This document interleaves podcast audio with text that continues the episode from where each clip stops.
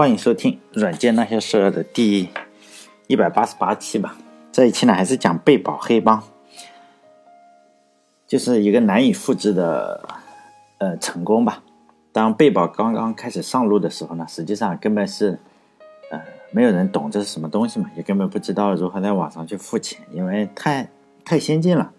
当贝宝实际上它这个公司啊叫 Confinity。这个公司融资了两千三百万美元的时候，用户呢实际上只有不到五千人，因此呢，如何快速的去增加呃用户啊，也就成了公司的一个当务之急。现在不是有本书叫《增长黑客》嘛，讲的就是说互联网公司啊如何以最快的速度，然后嗯扩大自己的用户群嘛。当然我没有看完这本书，我只是随便翻了一下，就是里面都是讲的 Facebook 啊，或者是。用了各种方法吧，把就是把用户然后搞来自己的平台。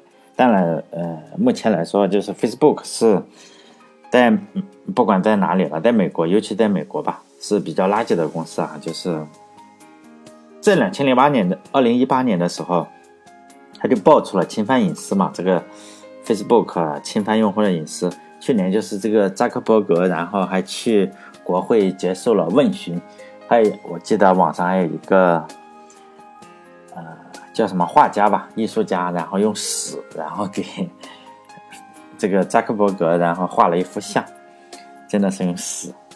就是刚刚嘛，这才两千零九年刚刚才过了一个月，是吧？又爆出了他又侵犯这个隐私，估计今年又又不会很好过。但是也没有办法，这个美国的人。想看新闻的话，有百分之四十多，接近百分之五十的样子是通过 Facebook 来看新闻的，因此，他就是靠出卖隐私，然后操纵这个呃媒体啊，然后来赚钱嘛。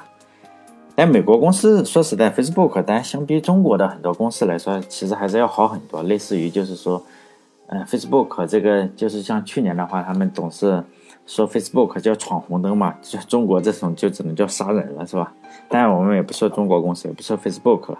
我觉得当年贝宝就是用过的这些招数，就是嗯，可以写本教科书嘛，就是说如何忽悠人用你的产品，也就是所谓的叫病毒营销，叫，也就是实际上他是利用了人性的弱点嘛。后来从贝宝创业成功的这批人嘛，就两百两百二十个到两百三十个人，也是大量的。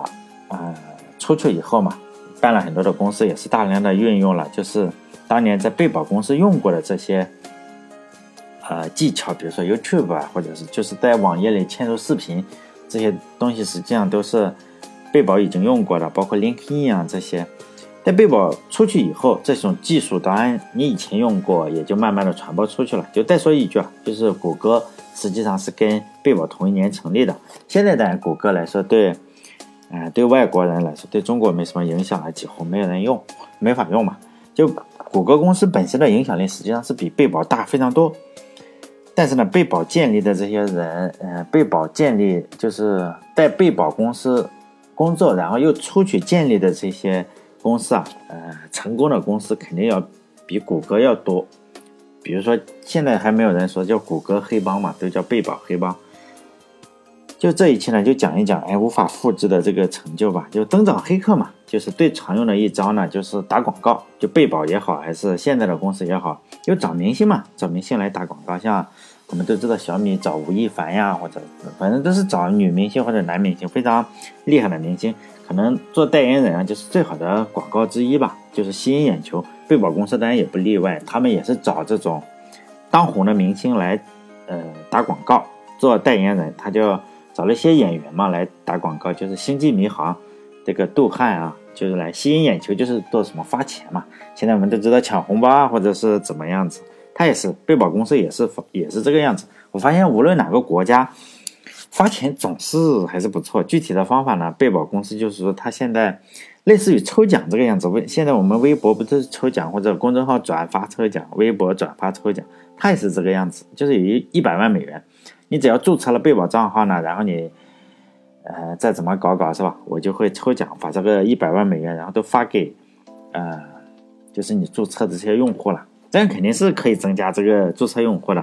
但是由于当时贝宝的这个理念还是太先进了，因为当时是用掌上电脑嘛，就 Palm 这个掌上电脑，用用这个的人肯定不够多。请的代言人实际上他还是没有搞明白这个贝宝是个什么东西。就记者呢，当时的科技记者都还是不是很清楚什么是贝宝，是吧？结果到场的人几乎都是贝宝公司自己的人。就科技记者一看都是你的人，我也我也不懂，我也没有办法去给你去报道。因此呢，就是这就是传说中的这个步子太大，然后扯着蛋了嘛。当贝宝公司，呃，当年确实有点太先进了，所以呢，这算是一次不太成功的抽奖，就是你有一百万，人家不知道怎么去领。但这对贝宝的人气还是打击有点大嘛，就创业肯定不会是一帆风顺的嘛。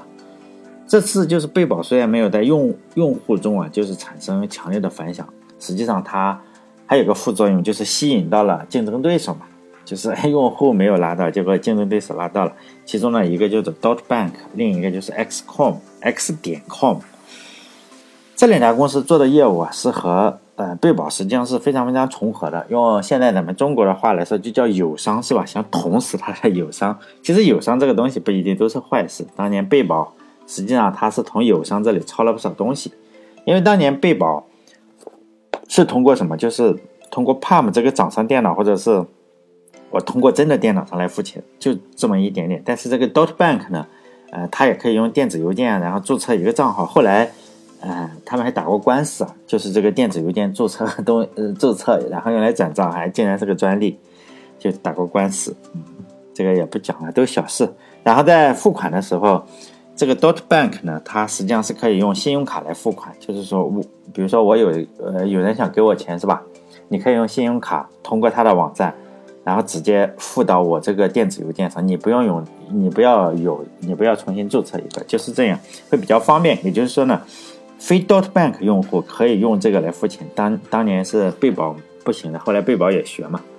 呃，还有很多其他的功能，类似于团体付款，就是比如说我们一起去吃饭是吧？类似于我们可以类比一下嘛，就是微信中群收款，像我们。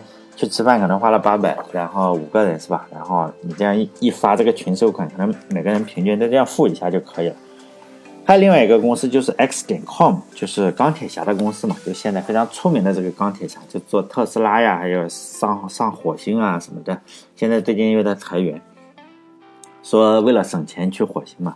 就当年钢铁侠是从南非移民到加拿大，然后又又去美国，后来又读书什么。他实际上他家里是比较有钱的，他就办了好几家公司。其中呢，一个公司，那就 Zip 嘛，Zip Seven 还是 Zip Four，呃，这个公司呢，以三亿多美元卖给了康博公司。康博公司就是被惠普收购的这家公司，实际上已经完成了完成了就是赚几亿的小目标嘛。像王健林说的赚一亿，他实际上早就完成了。然后呢，他随后又建立了这个 X 点 com 公司。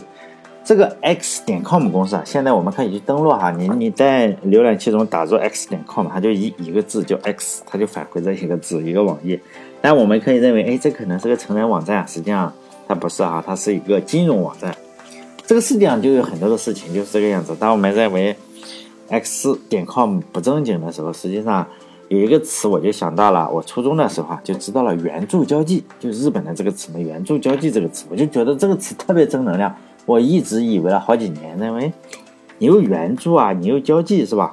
就就就是都是正能量的事。后来发现，哎，根本不是这么回事。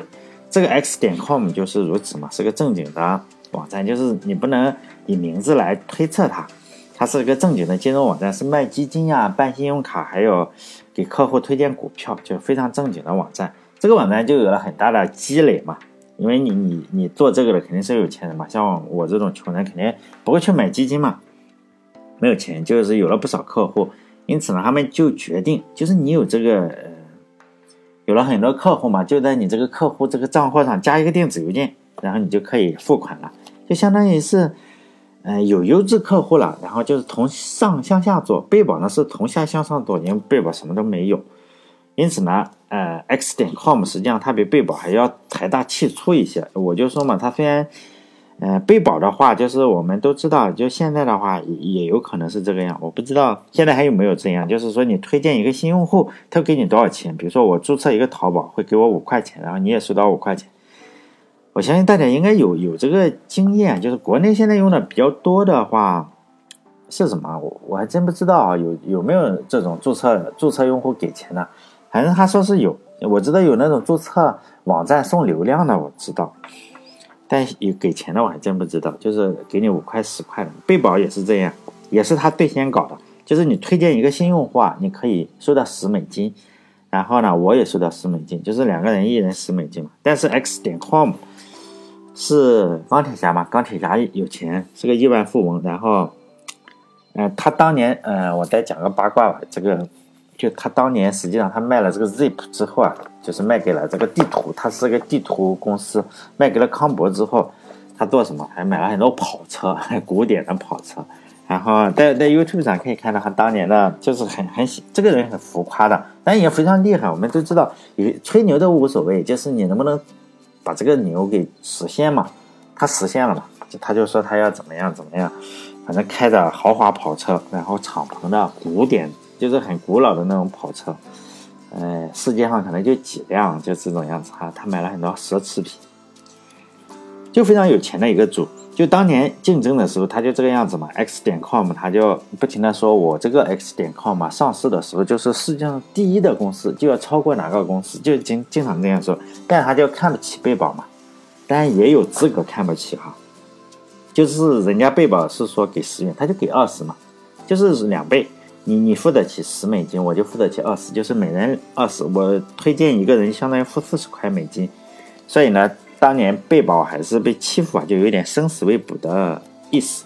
当这几家公司就激烈竞争的时候，除了找找这个明星当代言人，还有发钱这两招，还有一招就是我要骚扰朋友嘛。这三家公司，嗯，都用了一个策略，就是说我直接读取你的这个电子邮件的好友，就电话本里的好友，就是说发十美金说。哎，你你账号里有十美金，要不要去注册？这样，但这一招我们中国软件也经常用哈。就是我经常收到类似的短信，说，哎，哪里职场里或者你几个朋友都在那个地方等我，我一看就是觉得，可能你这个电话本又被流氓软件给偷偷发短信了。那讲到这里，我就跑个题嘛，大家就思考一个问题。实际上，几乎所有的公司，这里我列举了很多公司啊，等一会就知道，包括 dot 呃 x 点 com 贝宝，还有 dot bank payme。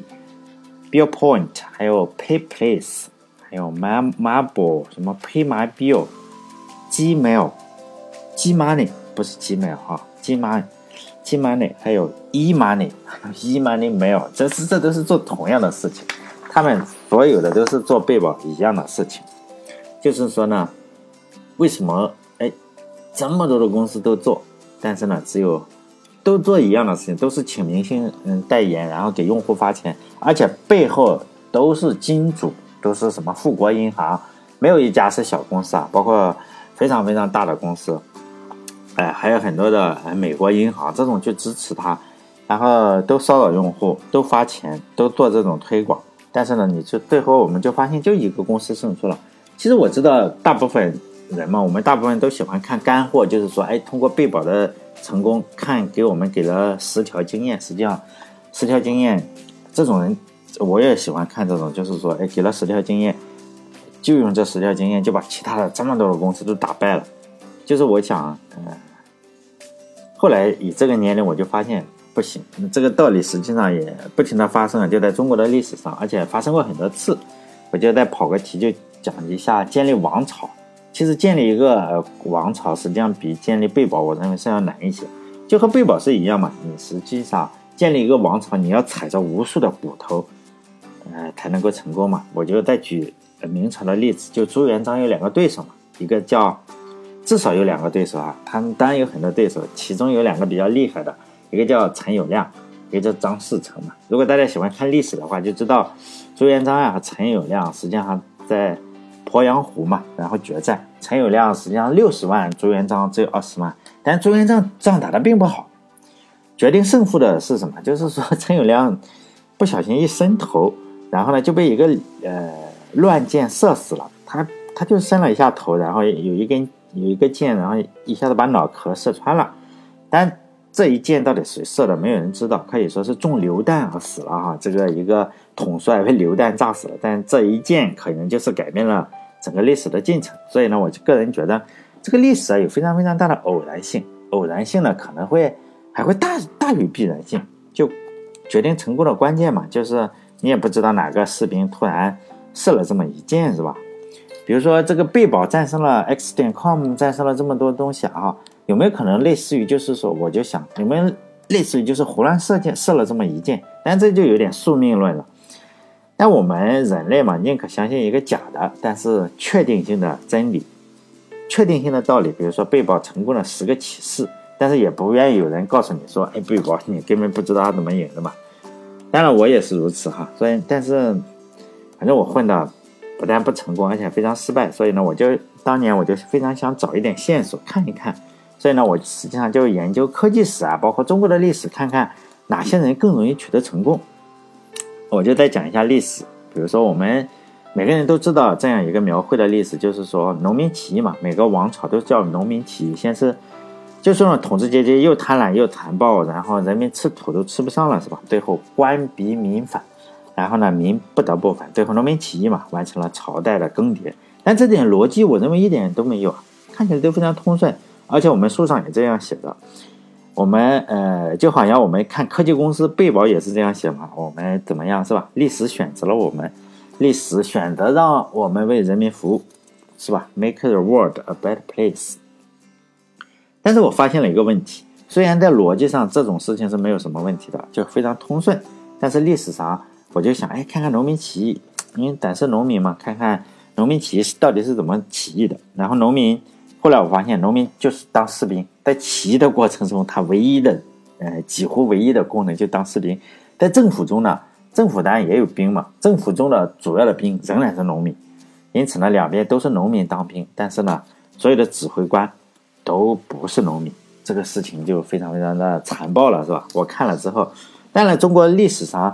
能够数得上来的起义实际上并不多，没有办法用大数据。现在不都讲大数据来研究嘛？我只能是讲一下我所查到的，嗯我几年前查到的，就是说这十几次啊，就是大家耳熟能详的一些农民起义。最主要的是，比如说我祖上是吧，刘邦，刘邦也是农民起义，包括绿林赤眉起义，还有黄巾军呀，隋朝末年的一些起义，唐朝末年的起义，包括方腊起义，还有北宋王小波。大家知道王小波不是写小说，他也起义。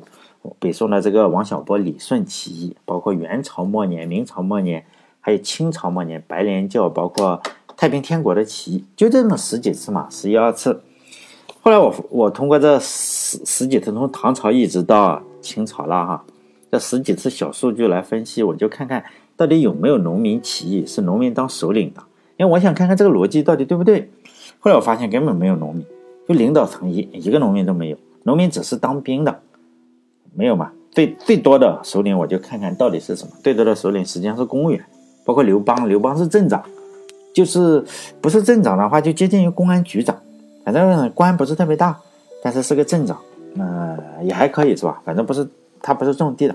包括绿林赤眉的这个老大就王匡跟王凤呢，他实际上是法院的，就是主嗯还是管理农民的，就是法院的官员。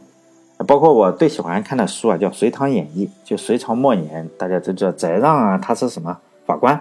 他是法官的一个 法院，专门判刑的，也是这个。包括窦建德啊，是什么里长，也就是类似于村长啊，不是很厉害，反正也是当官的。就元朝末年的这个刘福通啊，包括陈友谅，就是刚刚一箭射头的这个啊，这种东西是什么呢？他实际上也是政府官员，呃，是做什么的呢？就是。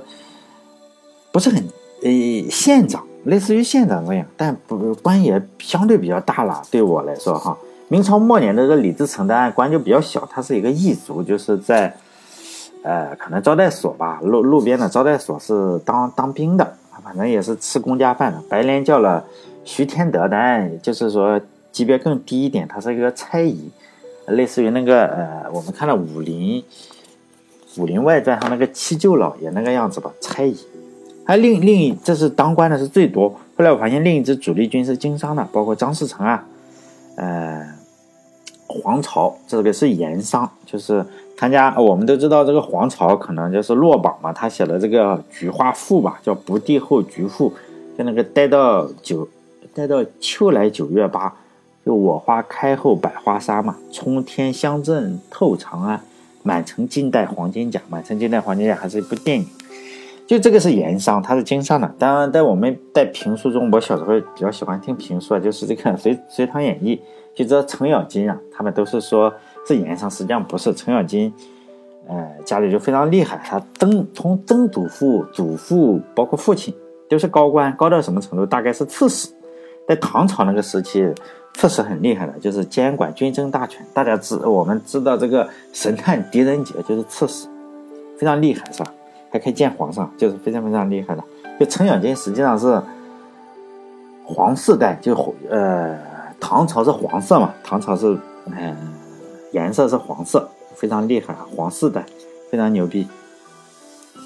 后来就是这个李顺，就北宋的哈，李顺呐，王小波是商人，他是卖茶叶的，当然不是卖咱们这个 CCTV 的这个小罐茶。有人考证过，网上大家可以搜啊，就是有人考证过这个王小波跟李顺呢。是卖什么茶？是茶商，但我不大相信他能考证出来啊，或者他考证了是为了做广告。包括，呃，明朝末年的这些反贼呢，都是做军火生意的，就是卖战马、马商、马贩子。然后呢，像，然后第三个比较多的是宗教界人士，包括朱元璋是什么和尚，他就是嗯，经常见人，他肯定不是种地的。洪秀全也不种地，他搞拜上帝教。呃，然后黄巾军的另一个大佬就是张角，他也是做什么道士，他可能是太平道的呃叫什么教主，主要是工作是烧符，比如说我们呃现在农村还有，就是你你生了病他会写一张符，然后给你烧成灰，然后喝进去，可能不会有什么用处。啊，主要做这个工作，就写一道符给人治病。朱元璋当然也是明教的，这个。呃，不单是和尚，他还是明教的。这个金庸实际上没有乱写，他确实是明教的。包括他跟方腊，实际上是一个教，就是明教的。当然，再再下一这个档次就是贵族子弟，比如他的我们都知道项羽，就跟跟我祖上是吧？刘邦争这个是吧？嗯，天下的这个项羽，他实际上是贵族子弟。然后刘秀呢，也是贵族子弟，就没事他是出来客串搞革命的。像石达开这种呢。是大地主，他实际上他不种地。就这些人中啊，我发现没有一个人是种地的。虽然叫农民起义，嗯，就是一个都没有，你知道吗？放宽条件的话，我认为只有一个可能算农民，叫杨秀清，就九千岁嘛。这个家伙没起义之前做什么？就是烧木炭的。虽然也不是种地，烧木炭应该也不是特别厉害，是吧？就我为什么讲这些历史，我就想说一下，有时候逻辑上是讲通的，包括他印在了历史书上。呃，农民起义给我们的十条经验，实际上他这个农民起义本身就就错了。我们可能会给我们一种感觉是农民真的吃不上饭了，然后农民去起义，实际上不是这么回事。呃，带领农民起义的都是吃得上饭，并且还混得还不错的。而有时候逻辑上讲得通啊，现实中不一定发生。所以我讲这些故事，哎，有人觉得，哎，你就又在扯淡了。其实我觉得跟我电电台是有非常强的相关性。很多人认为只是我在跑题，实际上不是。这在逻辑上能解释通的事情，现实中不一定能发生。包括贝宝的成功的十条经验，大家可以去说啊，我从贝宝成功学到了什么东西？这个东西啊，十条，有人写十五条，我我都看过，二十条也有。实际上，他的竞争对手都做过这十几条、二十几条，他们说过怎么去备保看，怎么去一倍去推广，不怎么去呃病毒营销，甚至写成了书。实际上，他的竞争对手都做过，啊，包括 X 点 com、Dot Bank、PayMe、BillPoint，这些都是后台还多。他们说要尽早拉拉赞助，实际上 BillPoint 后后台更更强大。国富基金啊，他拉了好多基金，他一下就搞来了两三亿。这个，一被被保的话搞了个两千万，最后，呃，拼死拼活搞了一亿。那个 BillPoint 最厉害，一下搞了两三亿，最后还是输了。还有这个 PayPlace 是日本的那个哪个财团去去搞它，好像还有什么财团，就这样，最后呢还是没有成功。所以我不太去想讲这种，哎，类似于干货，实际上没什么用。你知道了也没什么用，我也不知道为什么。他会成功哈，但贝宝跟这个 X 点 com 最后就一下合并了。合并的事情实际上是网上是没有的，就是当事人都不出来说，因此网上呢都猜测，而且各种书中啊也没有讲。包括钢铁侠，很多写钢铁侠的书啊，也不太讲就是当年为什么合并。因此呢，大家可能都这样沉默了。这两家公司就 X 点 com 跟贝宝一下就合并了，突然宣布了合并。然后在势如水火的时候，突然宣布了合并，第一和第二合并了，实际上也不是第一、第二。据说 BillPoint 当年是最被看好的。这公司的名字呢，就改成了叫 X 点 com，公司的产品的名字叫贝宝，就这样子。就是 CEO 是谁？CEO 呃，CEO 是钢铁侠，什么财务总监还是钢铁侠？因为他是钱最多的，并且占的股份最多，就百分之五十比百分之五十这个样子合并的。CTO 呢，则是选的是贝宝公司的这个 Max，但这个呃 Peter 呢，还是在管理层中。然后呢，还有一个经验就是刷数据，就贝宝这个这个刷数据，我认为就是还是可以学学的啊，这个经验可以复制。其他的不能复制的话，这个是可以复制，就是刷数据。贝宝怎么搞呢？就是易贝易贝，它有自己的这个呃。付款方式就是找国富银行一下搞了几亿的这个 Bill Point，那他收购了他，然后又投了很多钱，他们肯定是想，我为什么要为别人做嫁衣服呢？是吧？不可能，不可能是说我自己的平台让你们爽。然后贝宝怎么搞？就是写机器人，就是刷刷单，然后怎么去绕过这个易贝的检检测，然后呢用机器人购物，然后用来刷数据，买比较便宜的，可能就买个三五美金这个样子。就就买这种比较便宜的东西，买了来也不也不拆封。他们说这个，呃，贝宝公司啊有个大仓库，专门放这个易贝寄来的东西。他们不就是机器人买最便宜的，他也不知道买什么，就下个单嘛，然后做次广告，下个单就类似于做次广告。这突然间就会让，呃，易贝上的卖家就会觉得，哦，这个贝宝还真厉害，就是。全是机器人买的货，然后说，然后在人小人工智能也不用人工智能，就问能不能被保付款。哎，那个人说啥是被保，然后不停的就把它这样不停的推广。然后呢，时间久了，比如说你一天接过五六个人用贝保，你就记住贝保了，然后你就可能去注册一下这个样子。然后因为你是商家嘛，渐渐的就有真人真的去用贝保。我觉得这个经验很多中国人已经学会了，应该是青出于蓝而胜于蓝，是吧？就刷刷单。听说当年淘宝也刷单，哎，这就刷单是吧？这个经验我相信这个可以复制粘贴，其他的可能是不太好搞。好，这个可以去搞一搞。好了，这一期讲到这里，下一次看看再讲点什么东西。希望，哎，对了，这是春节是吧？祝大家春节快乐。然后关注我的微信公众号，叫六个字是吧？软件那些事。然后帮我点点广告。好嘞，这一期就到这里，再见。